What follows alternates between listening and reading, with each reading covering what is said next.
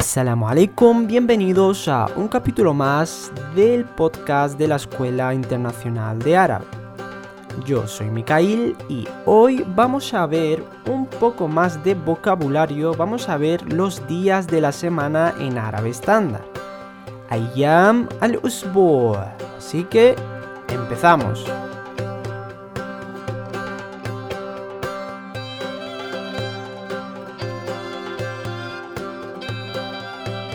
Antes de empezar os quería recordar que este podcast lo podéis escuchar en YouTube, en Spotify, en Google Podcast, Evox, en, Apple Podcast también y en las principales plataformas.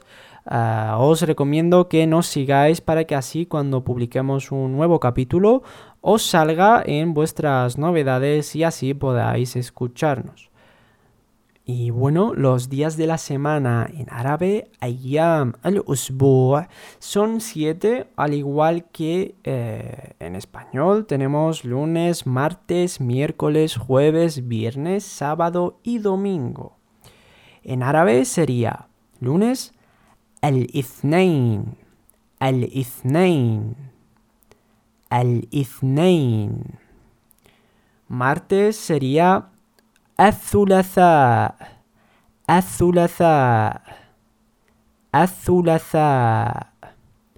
miércoles sería الأربعاء الأربعاء الأربعاء. jueves sería الخميس الخميس الخميس. Viernes sería al-jumu'ah. Al-jumu'ah. Al-jumu'ah. Sábado sería as-sabt. As-sabt. Y domingo sería al-ahad. Al-ahad. Al-ahad. Para las personas que ya conozcan los números en árabe, se habrán dado cuenta seguramente de que ah, algunos días guardan cierta relación con algunos números. Y sí, es así. Esto es debido a razones culturales e históricas a que pues el primer día eh, está relacionado con el número 1, el segundo día con el 2, el tercer día con el 3.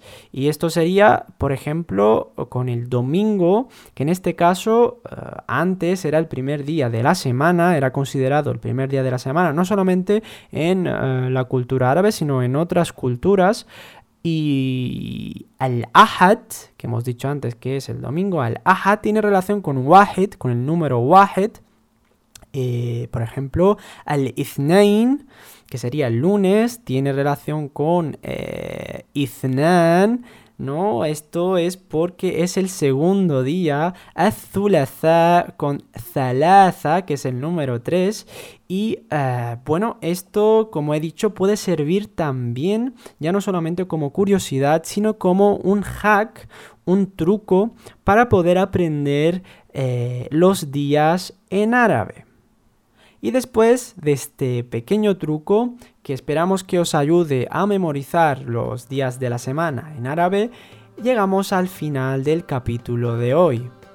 Esperamos que os haya gustado, que os haya servido de ayuda, que es lo más importante para nosotros.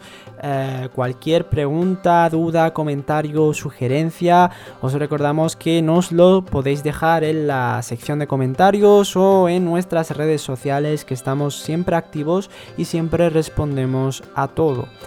Así que nada, nos vemos en el siguiente podcast. Y la.